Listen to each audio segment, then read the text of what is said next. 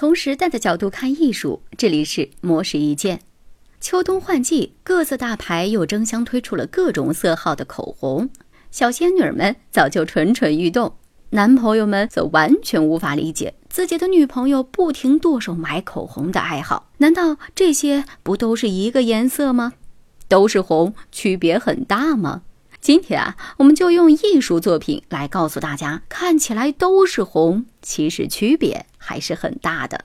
在传达年轻女性的美色时候啊，艺术家们最常使用的颜色就是粉色，也就是传说当中的斩男色。之所以这样称呼，是因为粉色代表着年轻、健康和纯洁。人类出于繁衍的本能，自然会倾向于选择健康、年轻的伴侣。因而，这种粉色就演变为性吸引力上的信号，所以许多美女的肖像画上都会出现粉嫩的红晕。提香更是在梳妆的女人一画当中，将粉色用于胸口的肤色上，既清新又有着淡淡的性感。在表达爱、温暖的情绪的时候呢，艺术家们会选择橙色系的红。相比于百分之一百的正红色，加入了黄色调的红，更容易给人温暖热情的感觉。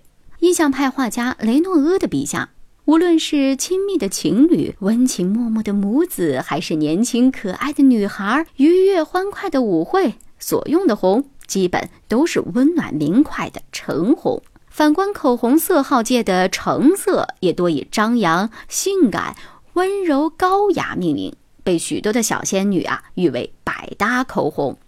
百分之一百的正红无法表现出温暖热情，反而有点微微泛冷的感觉。但这种带着冷感的正红呢，是艺术家们用来表示权势的最佳选择，就像是办御姐的时候，姑娘们会选用大红色号一样。就以拿破仑的画像为例，在他当上第一执政官的时候，画像里的造型是一件大红色的制服；穿越阿尔卑斯山进攻意大利的时候，就是飘逸张扬的大红。等到加冕登基的时候，整幅画中铺天盖地的大红，权势感呼之欲出。作为三原色之一，红色除了能和性。爱、权势这些比较向上的词画上等号，在表达起暗黑、沉郁等负面情绪时呢，也是游刃有余。就像是小仙女们正经久了，想要放纵浪一把，就会涂姨妈红，甚至是紫色的口红一样。所以呢，许多和妓女、诱惑相关的画当中，红色总是和灰、黑，甚至是暗紫搭配，整体呢也偏向暗色调方向。著名画作《呐喊》的作者蒙克在自己的另一幅画《绝望》中，用暗红渲染整片天空，配以地面的冷紫色，以此来体现的压抑和血腥感，强化他所要表现的绝望、焦虑等情绪。